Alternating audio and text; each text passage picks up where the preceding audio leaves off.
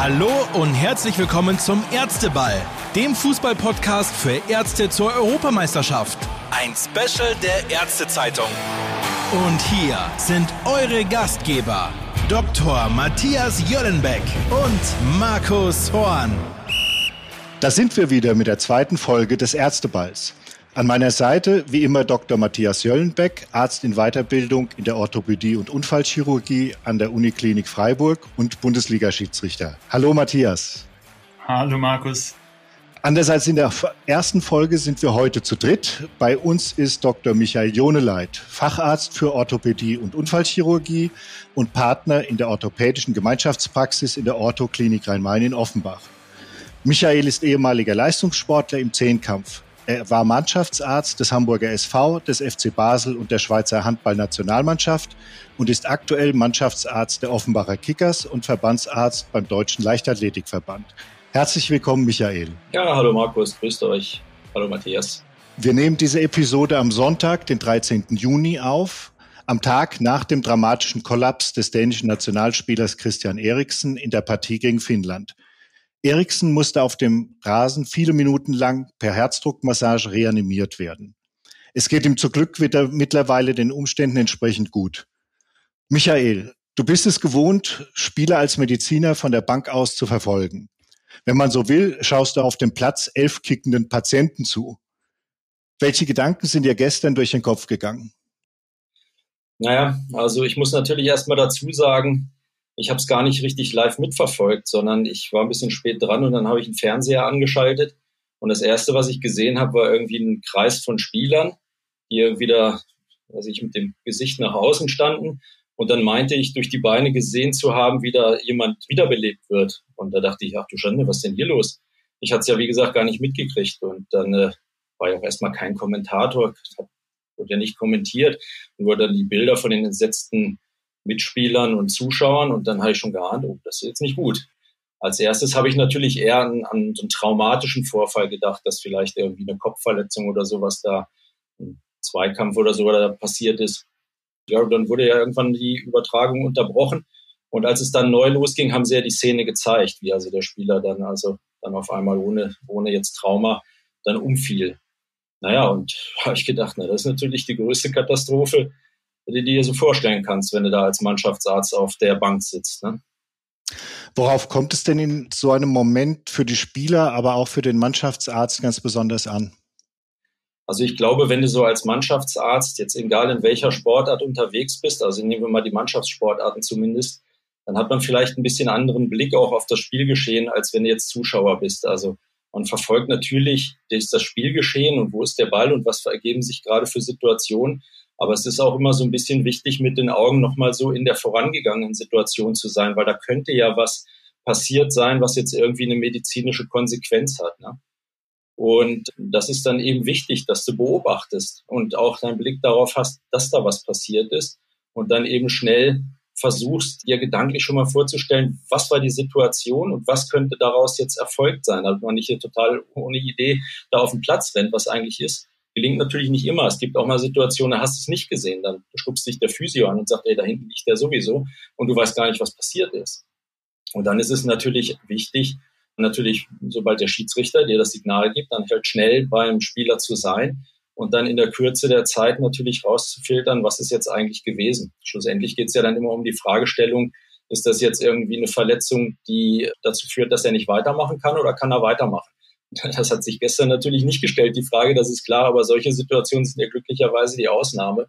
Meistens ist es ja, was weiß ich, dass einer einen an Schienbein gekriegt hat oder sowas und dann guckst du halt, ist da jetzt eine größere Verletzung entstanden, ja oder nein, kann er weitermachen und das muss dann halt schnell signalisiert werden, damit die Trainer dann planen können.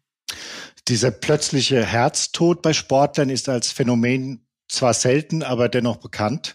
Man denkt dann immer schnell an zum Beispiel an Arrhythmien oder an Kardiomyopathien. Hast du aus der Ferne eine medizinische Erklärung für einen solchen plötzlichen Kollaps eines doch wirklich durchtrainierten Leistungssportlers? Also jetzt möchte ich als erstes unbedingt vorwegschicken, ich bin ja Orthopäde. Und jetzt sage ich mal in Anführungsstrichen nur Orthopäde. Ich bin nicht Internist und schon gar nicht Kardiologe und möchte mich jetzt hier auch nicht in die Nesseln setzen. Ich kenne mich mit der Materie nicht genug aus, als dass ich da wirklich qualifiziert was sagen kann. Wie du schon sagst, so ganz Also natürlich ist es eine seltene Situation, aber eben dann doch nicht so selten, dass es nicht bekannt wäre. Und damit darauf haben ja auch die Vereine und die Verbände reagiert. Und ähm, in den Medical Checkups, in den medizinischen Checkups wird ja darauf jetzt besonders Wert gelegt und es wird geguckt durch EKG, Belastungs-EKG, vielleicht auch Sonographie, ob da irgendwelche Grunderkrankungen ausgefiltert werden können. Das gelingt ja dann sehr häufig, aber eben auch nicht immer. Also eine mögliche Erklärung ist, dass also eine kardiale Grunderkrankung vorbesteht, die einfach nicht, bis jetzt nicht erkannt wurde. Und eine andere Möglichkeit ist natürlich, dass eine kardiale Erkrankung dazugekommen ist, zum Beispiel durch eine Infektion, die vielleicht nicht, nicht auskuriert wurde. Aber wie gesagt, das ist jetzt alles Spekulation und da bin ich jetzt auch nicht so tief in der Materie, dass ich mich da so wahnsinnig aus. Wenn ich kurz hier eingreifen darf, wir hatten ja, wir hatten ja heute auch ein Interview mit Professor Meyer, das ist der Teamarzt von der deutschen Nationalmannschaft, und der hat ja gesagt, dass man eigentlich sogar in Bezug auf solche, solche Ereignisse wissenschaftlich zu viel macht und dass man trotzdem solche Fälle nicht vermeiden kann. Und das hast du eben angesprochen, Michael. Natürlich sind solche Fußballspieler sind ja Profis, die spielen auf dem höchsten Niveau. Ich meine, Christian Eriksen war Spieler bei AC Mailand. Das heißt, die haben eine top medizinische Versorgung. Du hast eben gesagt, natürlich absolvieren solche Spieler Untersuchungen wie EKGs, Belastungs-EKGs, die kriegen ein Herzecho. Das Problem aber bei solchen, bei solchen plötzlichen Herztoden ist ja, dass Spieler in der Regel sind ja gesunde Spieler. Aber Problem bei solchen Herzmuskelentzündungen, die sind einfach nicht wirklich leicht herauszufiltern. Die haben in der Mehrzahl der Fälle einfach ein unauffälliges EKG, in, ich glaube, 60 bis 80 Prozent. Und nur 20 Prozent zeigen so typische Erscheinungen wie zum Beispiel ein Erguss im Herzbeutel. Das heißt, so ein Fall kann sich nur ereignen bei jemandem, der einfach die ganzen Untersuchungen unauffällig durchläuft. Und das ist eben das Fatale, das Schwierige, solche Fälle herauszufiltern. Und deswegen kann es eben auch dazu kommen, dass man, wie jetzt Professor Meyer sagte, solche Fälle nicht vermeiden kann. Trotz dieses engen Raster, was die Abteilungen da stricken. Das heißt, es gibt in diesen Fällen auch keine Möglichkeit eines, sagen wir mal, gezielten Screenings, um einen Spieler ist vielleicht schon vor Vertragsunterzeichnung auf solche Anomalien zu untersuchen. Jetzt müssen wir ja dann aufpassen, weil jetzt haben wir ja gerade postuliert, dass es vielleicht eine Herzmuskelentzündung ist. Das ist ja dann keine vorbestehende Erkrankung, die man jetzt rausgefiltert hätte, irgendwie vor Jahren vielleicht schon mal, in der, vielleicht schon in der Jugendzeit oder so, als die ersten sportmedizinischen Untersuchungen durchgeführt wurden. Ne? Also das ist ja genau die, die Frage, war das jetzt und wahrscheinlich ist es ja eher so, dass er keine vorbestehende Herzerkrankung hat, weil bei diesen Profis würde ich jetzt mal sagen, mit ziemlicher Gewissheit hätte man irgendwann mal was gefunden. Ja? Also vielleicht ist es tatsächlich eine Herzmuskelentzündung gewesen, genau. aber die hätte man dann nicht vor Jahren vielleicht schon mal irgendwie entdeckt. Ja, verstanden, klar. Ich kann nur für, also bei uns, wir werden ja auch gescreent, weil wir auch an diesem Leistungssport teilnehmen und auf dem Niveau sind Schiedsrichter eben auch Leistungssportler, natürlich auch in einem höheren Alter, was natürlich nochmal ein Stück weit mehr Risikofaktor bedeutet. Wir werden jedes Jahr eben auch gescreent in solchen Vorsorgeuntersuchungen mit einem Belastungs-EKG, mit einem Ruhe-EKG und eben auch einem Herzecho. Aber auch da kann es natürlich sein, dass solche Fälle einfach nicht erkannt werden, weil, was du sagtest, Michael, man kann einfach nicht alles ausschließen. Man kann solche Sachen auch nicht wirklich zu 100% vermeiden. Man weiß auch nicht, was in den letzten äh, Wochen und Monaten passiert ist oder dazugekommen ist zu diesen ja, zu diesen gesunden Spielern. Matthias, du hast im Dezember letzten Jahres als vierter Offizieller beim Spiel Augsburg gegen Schalke eine in etwa vergleichbare Situation erlebt.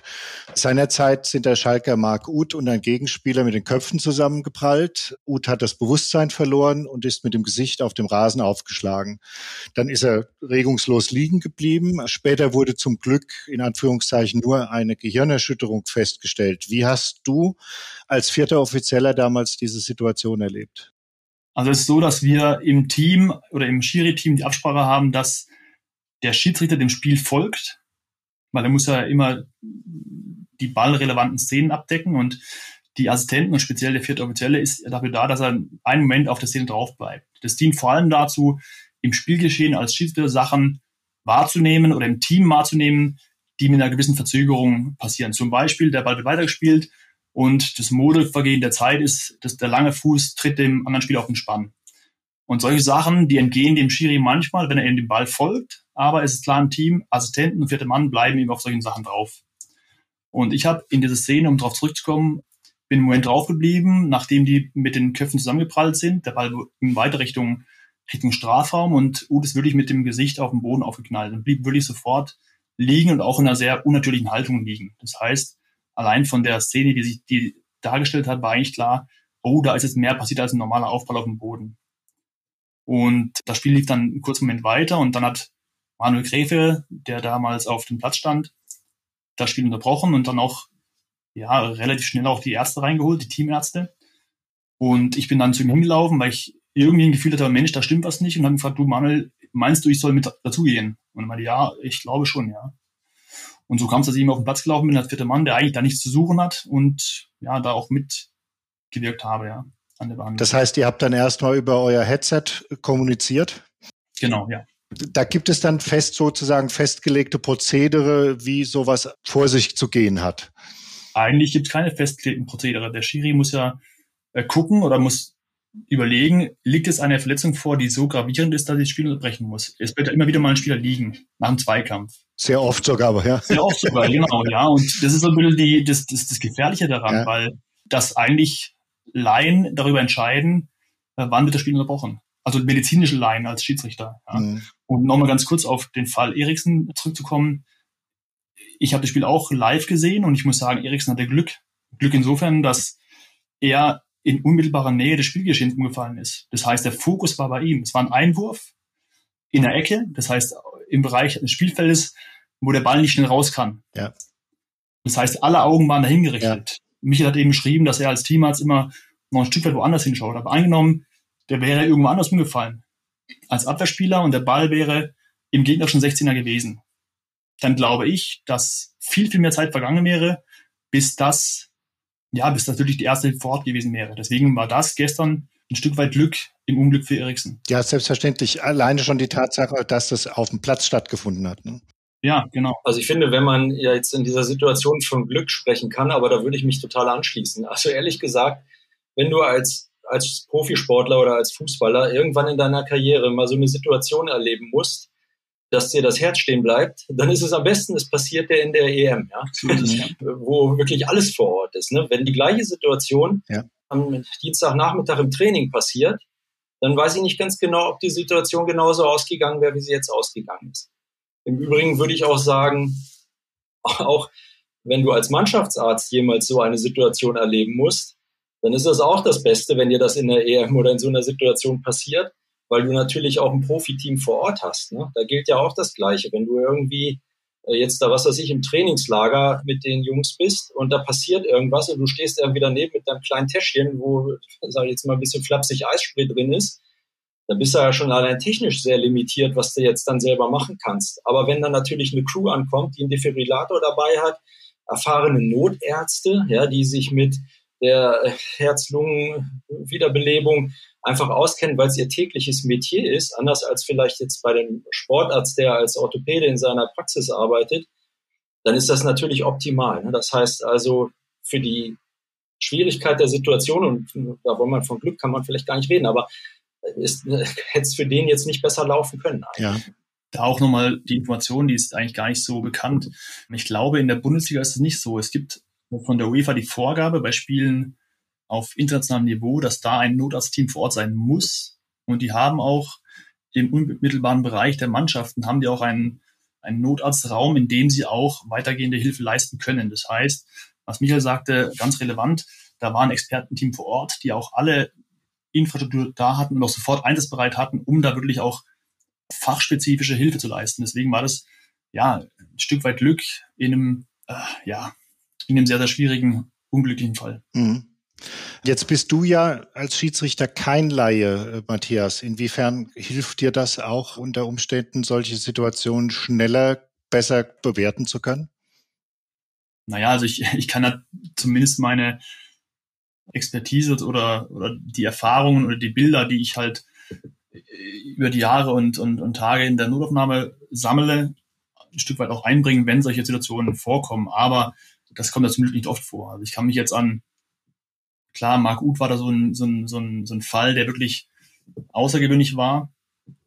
Aber sonst waren es, glaube ich, drei Fälle in der bisherigen Karriere, die wirklich so waren, dass ich sagte, Mensch, da muss ich jetzt wirklich auch als Arzt oder aus der Rolle des Schiris schlüpfen und versuchen, so ein bisschen den ärztlichen Blick da auch mit einzubringen. Michael, du hattest ja auch gerade den unterklassigen oder sagen wir mal Amateursport angesprochen. Ich habe gelesen, dass in Dänemark bereits Schüler Unterricht für Herzdruckmassagen bekommen und sage und schreibe 80 Prozent aller Reanimationen in Dänemark durch Laien durchgeführt werden. In Deutschland sind das wohl nur 20 bis 30 Prozent. Wäre es nicht sinnvoll, auch hierzulande Herzdruckmassagen besser zu schulen, gerade auch im Hinblick auf den Amateursport und auf solche Situationen? Absolut. Also nicht nur für den Amateursport oder ich finde in der allgemeinen Bevölkerung mhm. sollte das Thema viel präsenter sein. Ja, das kann ja auch mal sein, dass du einem einfach jemandem begegnest, der auf der Straße umkippt oder deine vielleicht älteren Angehörigen, Eltern oder was auch immer. Also das ist ein total wichtiges Thema und es ist sehr schade, dass das nicht in der Bevölkerung breiteren Anklang findet, außer jetzt sagen wir mal zur Führerscheinprüfung oder so, beschäftigt sich ja kaum einer mit diesen lebensrettenden Maßnahmen. Das ist natürlich sehr schlecht. Ich kann noch berichten aus persönlicher Erfahrung, auch es geht in die gleiche Richtung, da bin ich richtig erschrocken. Und zwar, ich war auf dem Weg zu einem Zweitligaspiel nach Bochum und da kam eine Durchsage, wenn Ärzte an Bord sind, bitte kommen Sie sofort den Wagen so und so. Und da wurde auch ein Mann reanimiert, der lag zwischen zwei Abteilen. Und wir haben dann, wir waren dann, glaube ich, drei Ärzte und sogar vier Krankenpfleger, die dann wirklich sich auch abgewechselt haben. Wir haben bis zum nächsten möglichen Halt auch reanimiert. Aber, da war ich echt erschrocken, es gibt am, an ICEs, und die fahren ja mit weiß, was ich wie vielen Millionen durch die Bundesrepublik, es gibt an ICEs keine Defibrillatoren. Die haben die abgeschafft, weil sie sagten, es kommt zu häufig zu Fällen von Vandalismus und das, das bringt nichts. Die werden runtergerissen und äh, ja, kommen dafür zu selten zum Einsatz. Und da war ich richtig schockiert. Das heißt, das Thema muss, wie du sagst, Michael, finde ich, viel, viel mehr ins Bewusstsein der allgemeinen Bevölkerung. Michael, jetzt bist du als Mannschaftsarzt sehr nahe bei den Spielern. Was macht denn solcher Schock, wie den die Spieler gestern erlebt haben, mit diesen Akteuren? Wie geht man im Zweifelsfall dann mit so einer Situation um, gerade wenn man dann anderthalb Stunden später weiter spielen soll? ja, ich wollte gerade sagen, deine Frage geht ja vielleicht auch in die Richtung, war das jetzt eine gute Entscheidung, da weiterzuspielen? Ja oder nein? Ja, also wenn ich das noch ergänzen darf, der Christoph Kramer, der ja immerhin Weltmeister ist, der hat gestern im ZDF die Fortsetzung des Spiels als absoluten Wahnsinn bezeichnet. Ja, also würde ich jetzt vielleicht so ähnlich sehen. Insbesondere wenn ich als Argument für das Weiterspielen immer höre, ja, der Spieler hätte ja irgendwie über was weiß ich, FaceTime oder so gesagt, sie sollen mal weiterspielen. Ja. Also wenn das jetzt daran festgemacht wird, dass ein Spieler, der vor wenigen Minuten noch potenziell tot war, jetzt dann irgendwie eine halbe Stunde später entscheiden soll, ob das Spiel weiterläuft, ja oder nein, also das ist ja der Wahnsinn. Ne? Und der wird doch auch nicht, selbst wenn das so war und man, man spricht ihn an, sollen wir weiterspielen, dann wird doch der nicht sagen, nee, nee, hört mal auf, meinetwegen äh, alles abbrechen, der wird natürlich sagen, ja, Leute, macht weiter, tut's für mich oder so. Ja, also das ist doch klar, dass diese Antwort kommen wird. Aber das ist natürlich inhaltlich meiner Meinung nach eine Fehlentscheidung und natürlich auch für die Mannschaft und die Spieler. Also das geht ja nicht, das kannst du ja nicht einfach so wegstecken und dann gehst du wieder auf den Platz und konzentrierst dich auf deine Aufgabe als Fußballer. Ja? Ein Spieler ist ja dann auch rausgegangen, das Spiel wurde verloren. Also das ist auch Wettbewerbsverzerrung im Endeffekt. Ne? Also ich weiß nicht. Also die Entscheidung kann ich nicht so richtig nachvollziehen und die Grundlage der Entscheidung, weil der Spieler hätte gesagt, die sollen mal weitermachen, die finde ich ja schon absurd eigentlich. Ja? Und da war deine Frage ging ja eher dahin, was macht das mit den Spielern? Also wie gesagt, ich bin nicht selber Spieler, aber das sind, das sind Situationen, die fahren so ein, dass das haut die ganze Mannschaft um. Also der, die können nicht einfach frei weiterspielen. Das ist mit Sicherheit nicht so der Fall. Ich glaube vor allem, dass so eine Entscheidung darüber weiterspielen oder nicht, die kann man in so einer Situation nicht einem Spieler überlassen. Du bist doch so emotional gefangen. Ich meine, wenn ich äh, Pausen, den ich so ein bisschen kenne aus dem Liga-Alltag, ein ganz, ganz freundlicher Typ, der hat dann minutenlang zugesehen, wie sein, sein Kumpel, der stand direkt daneben und hat zugeschaut, wie sein Kumpel um sein Leben kämpft. Und dann soll er oder als, als Teil der Mannschaft soll er entscheiden, ob man weiterspielt oder nicht. Das geht nicht. Ich finde, so eine Entscheidung, das muss eine andere Instanz übernehmen und sagen, hey Leute, wir haben die Bilder gesehen, die gingen um die Welt. Feierabend. Ja, in, in dieser Richtung gab ich heute auch einen Kommentar, ich glaube, es war in der FAZ gelesen, die gesagt haben, da hätte eigentlich die UEFA eine Fürsorgepflicht gehabt und hat aber eigentlich diese Entscheidung, ich sag mal, den Spielern überlassen und sich damit mal auf Deutsch gesagt einen schlanken Fuß gemacht. Ne? Ja, so kommt es rüber. Es gab ja die Alternative, heute um 12 Uhr weiterzuspielen erst. Wäre das denn besser gewesen? Ja, mit Sicherheit besser. Also ich meine, die Situation rückgängig machen kann man nun mal halt nicht. Und jetzt deswegen die ganze Mannschaft aus dem Turnier rausziehen, ist vielleicht auch nicht unbedingt notwendig. Aber so hätte es zumindest mal ein bisschen Möglichkeit gegeben für die Spieler, äh, das zu verarbeiten und dann auf den Platz zu gehen mit einer vielleicht auch Motivation. Jetzt machen wir das auch für den Spieler, geben wir alles, ja, oder wie auch immer. Man kann ja da mit Sportpsychologen viel auch dann bewirken, auch in, mal sagen wir vielleicht kurzer Zeit, aber sicherlich nicht in einer halben Stunde irgendwie, mhm. äh, nachdem dieses Ereignis da passiert ist. Also heute das Spiel anzusetzen, wäre meines Erachtens mit Sicherheit die bessere Variante gewesen. Und das wäre dann auch von den, sagen wir mal, von der Beanspruchung der Spieler noch darstellbar gewesen, die ja schon in drei oder vier Tagen wieder die nächste Partie haben. Das ist ja überhaupt ein riesiges Problem in solchen eng getakteten Turnieren, weil natürlich sagt jeder schon aus Empathie, ja, die armen Kerle, die können ja die nächsten Tage kein Fußball spielen. Nur die Konsequenz wäre ja dann, wenn man das wirklich so zu Ende denken würde, dass eigentlich so ein Turnier überhaupt nicht mehr fortgesetzt werden kann. Insofern habe ich da schon Verständnis auch, dass natürlich alle Beteiligten da unter einem enormen Druck stehen in so einem Moment und diese Entscheidung ja auch sehr kurzfristig fällen müssen. Aber ich glaube, wir können da als wahrscheinlich als Fazit schon mitnehmen, dass heute 12 Uhr, also Sonntag in diesem Fall, der bessere Zeitpunkt gewesen wäre, um das weiter zu, zu machen. Das sehe ich auch so. Also so eine Entscheidung, ja. die kann man nicht in so einer emotionalen Ausnahmesituation treffen. Und deswegen bin ich auch dafür, dass man mit vielleicht ein bisschen Zeit und ein bisschen Ruhe für die Spieler auch den besseren Weg gewählt hätte. Aber das ist nicht meine Entscheidung gewesen, leider.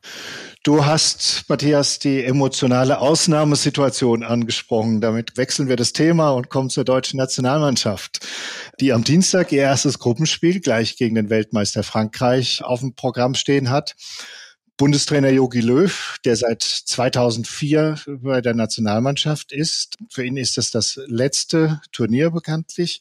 Matthias, ist Löw in diesem Moment, wie die Amerikaner sagen, ein lame duck, eine lahme Ente, weil die Spieler wissen, dass er nicht mehr lange im Amt ist und damit auch nicht mehr für die Berufung zur Nationalmannschaft entscheiden wird in Zukunft? Oder ist es ganz im Gegenteil, geht der Löw und damit auch seine Spieler ganz entspannt und befreit in die Europameisterschaft?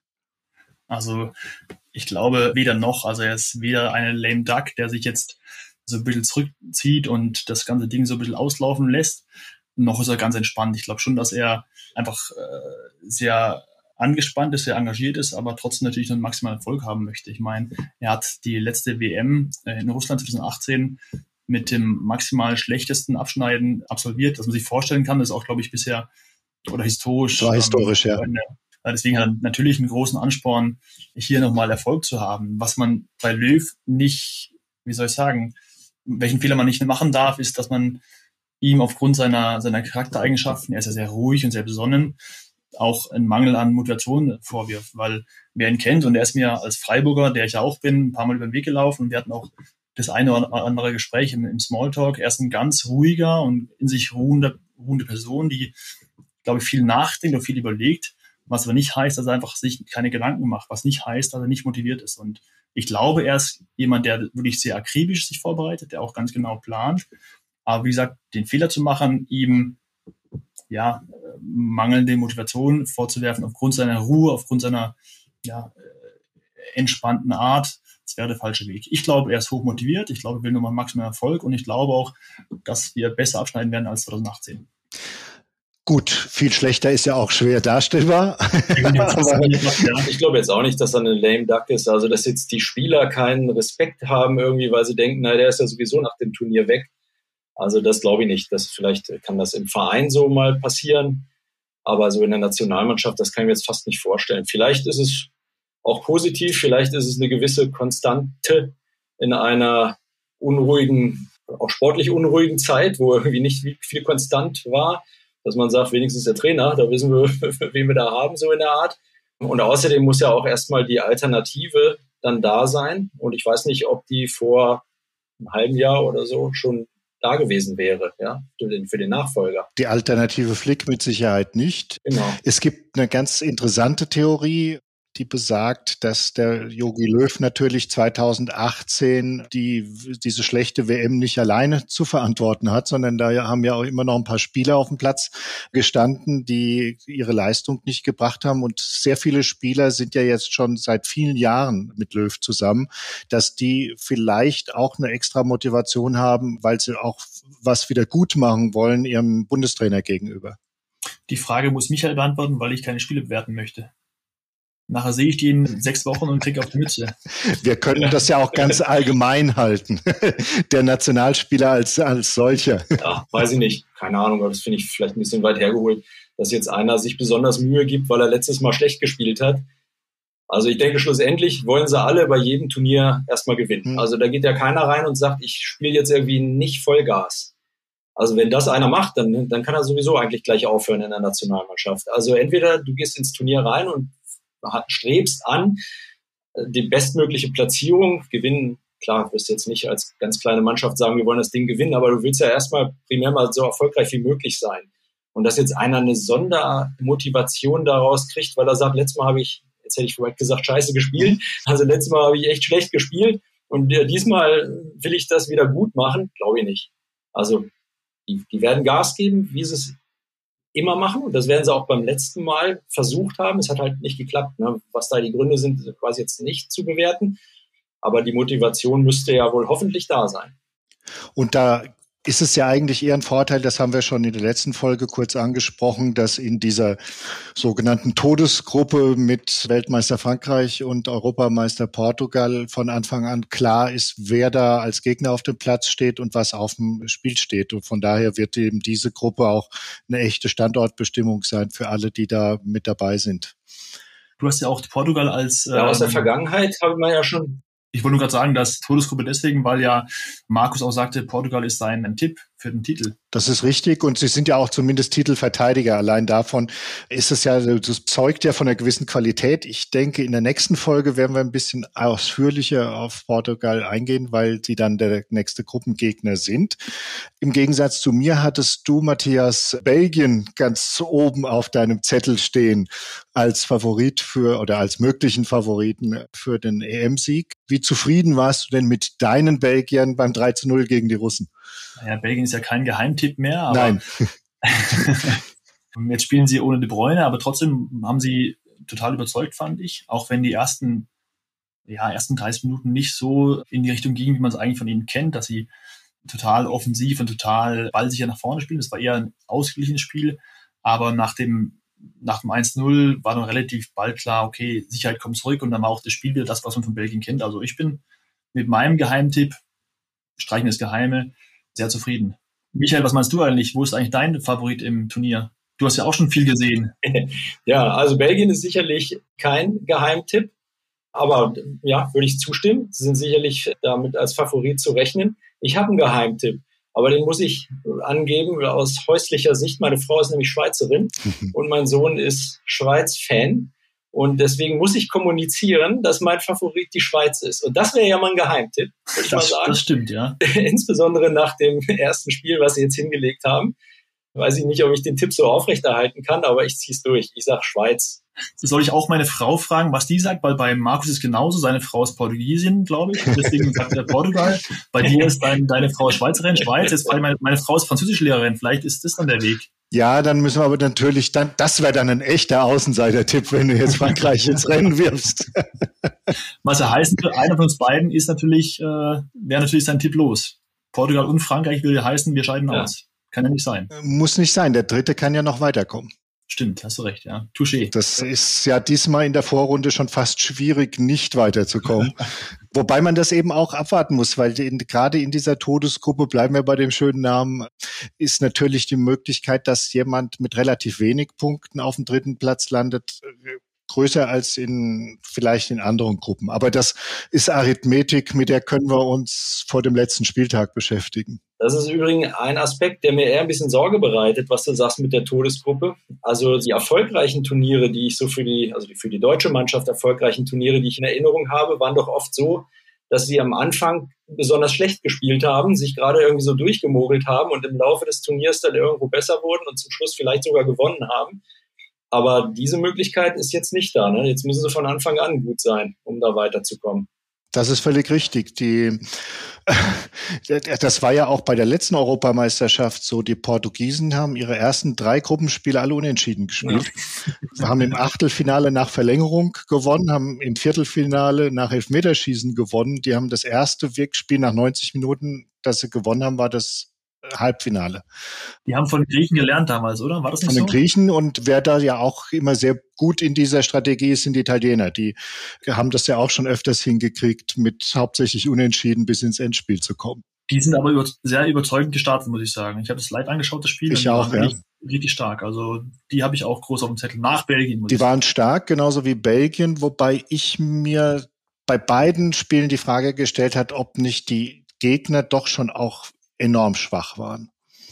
Weiß ich nicht, Michael? Kann ich nicht bewerten, ehrlich gesagt. Michael will keinem zu nahe treten hier. ich, ich auch nicht. Wer könnte ja mitspielen? Ja, das ist richtig. Aber also ich hatte zumindest, dann lassen wir es mal bei dem persönlichen Eindruck von mir. Ich fand sowohl Russland als auch die Türkei zumindest an diesem Tag nicht unter Wert geschlagen, sagen wir es mal so.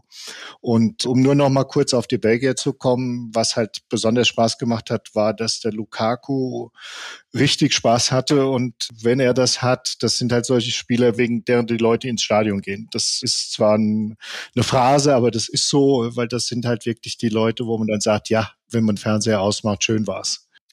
Wo wir jetzt schon über Favoriten gesprochen haben, Michael, da hätte ich noch mal eine Frage an dich. Das war jetzt ja wirklich eine lange Corona-Saison, einfach aufgrund der Tatsache, dass die letzte Saison nach dem Restart sehr spät zu Ende gegangen ist, es praktisch keine Sommerpause gab, gerade für die Spieler, die auch international noch mit ihren Clubs lange im Geschäft waren.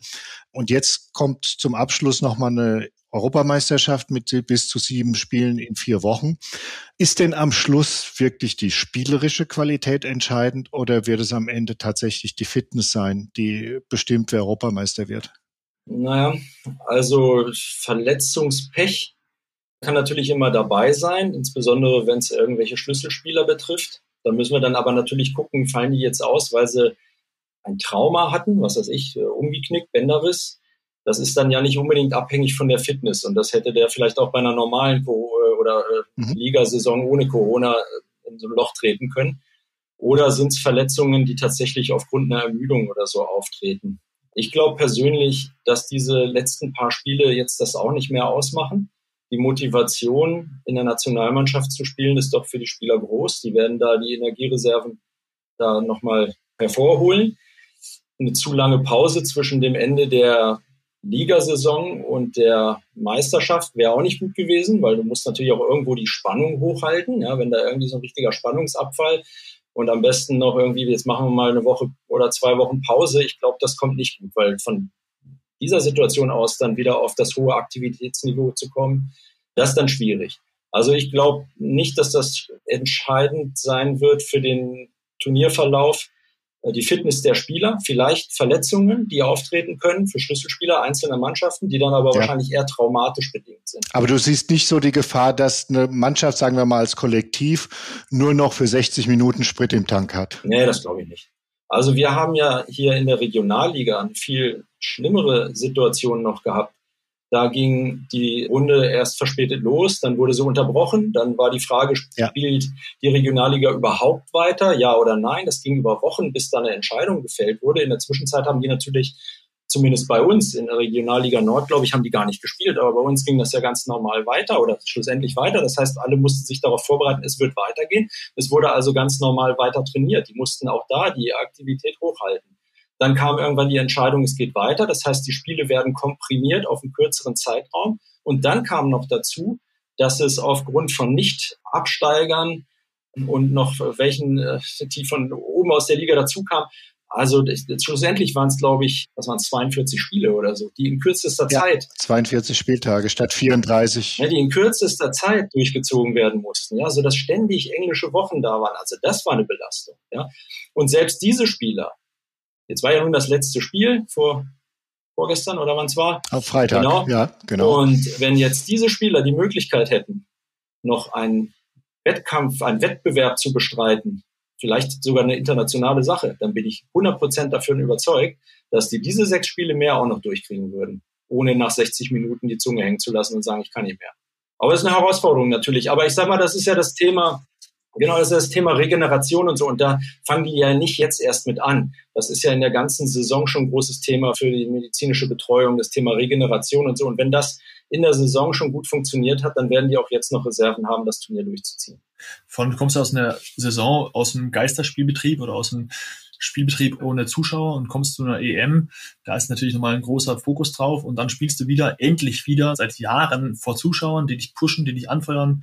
Du siehst die Atmosphäre, ich glaube schon, dass da einfach nochmal ein Motivationsschub allein durch die Atmosphäre da ist, der dich auch durch so, wie soll ich sagen, durch Phasen tragen kann, wenn es schwierig wird, wenn es auch vom, vom Körper vielleicht nicht mehr ganz so geht. Aber ich glaube, das ist nochmal so ein, so, ein, so ein extra Push an Motivation, auch für die Schiris natürlich, zu sagen, hey, ich, ich hole nochmal alles aus mir raus. Deswegen glaube ich auch nicht, dass es wirklich großen Leistungsabfall geben würde, was die, die körperliche Fitness angeht. Matthias, du hast den Push angesprochen. Ich will mich nicht von euch verabschieden, ohne euch vorher noch einen Tipp für das Spiel Frankreich gegen Deutschland zu entlocken. Michael. 1-0 Deutschland. Matthias? Ich kann jetzt ja nicht einzeln sagen, obwohl ich es gerne machen würde. ich, äh, jetzt kommt wieder die Französischlehrerin. Die klopft schon an die Tür und, und zeigt mir gerade ein, ein 0-3 für Frankreich. Ich sage ein 2 0 für Deutschland. Gut, dann mache ich jetzt mal Punkte bei deiner Frau und tippe auf 2 1 für Frankreich. Ja, dann sind wir am Ende unserer zweiten Folge. Matthias und Michael, ganz herzlichen Dank, äh, dass ihr mit dabei wart. Wir verabschieden uns natürlich mit Genesungswünschen an Christian Eriksen nach Kopenhagen und von allen Zuhörerinnen und Zuhörerinnen auch ebenfalls ganz herzlich. Bis zum nächsten Mal beim Ärzteball. Wir hören uns wieder vor dem Spiel gegen Portugal. Bis dahin. Tschüss. Ja, hat Spaß gemacht. Bis zum nächsten Mal. Macht's gut. Tschüss. Das war der Ärzteball, der Fußballpodcast für Ärzte zur Europameisterschaft. Weitere spannende Podcast-Formate aus unserem Haus findet ihr unter ärztezeitung.de.